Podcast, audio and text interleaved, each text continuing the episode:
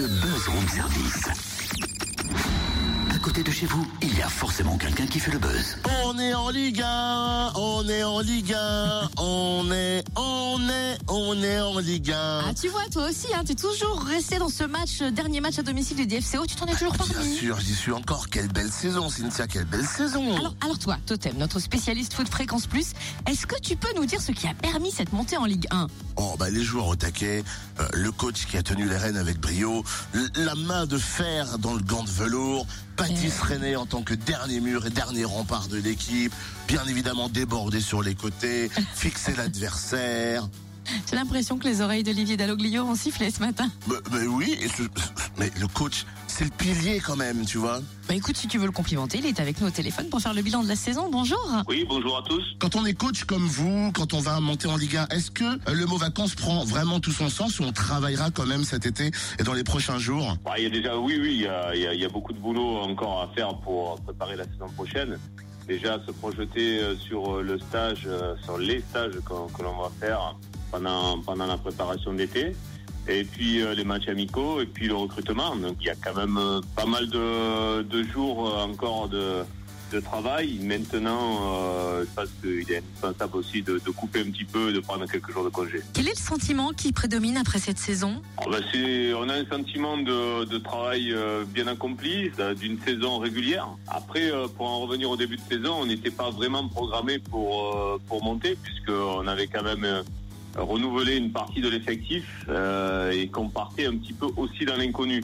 Il y a une volonté du club il y avait une volonté du club de, remonter, bien sûr, mais euh, on s'était laissé euh, deux saisons. Par chance, on a, eu des garçons, des joueurs qui, ont amené une cohésion très rapide dans l'équipe, ce qui a fait que, les résultats sont, apparus très, très rapidement.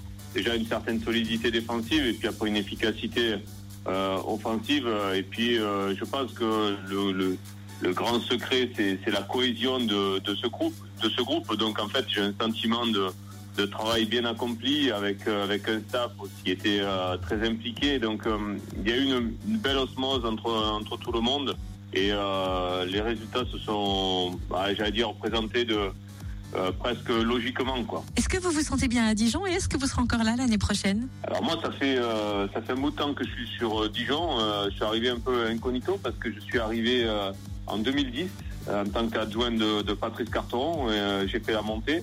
Après, je me suis occupé l'année d'après, l'année de la Ligue 1. J'étais effectivement plus sur sur le banc de, de touche, mais plutôt au centre de formation, puisque j'en étais le, le responsable. Donc, je connais tout le club en entier.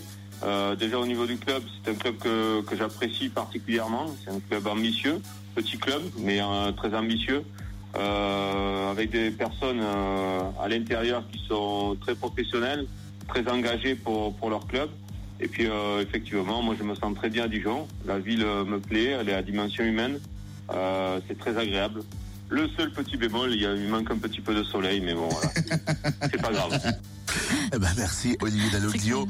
Nous sommes d'accord bien sûr et avec cet accent, on se dit que le mec ne vient pas non plus du nord de Il la a le France. soleil dans l'accent. Et que les supporters se le disent, la campagne de réabonnement débute le 6 juin et pour les abonnements, c'est le 20 juin. Plus d'infos sur le www.dfco.fr.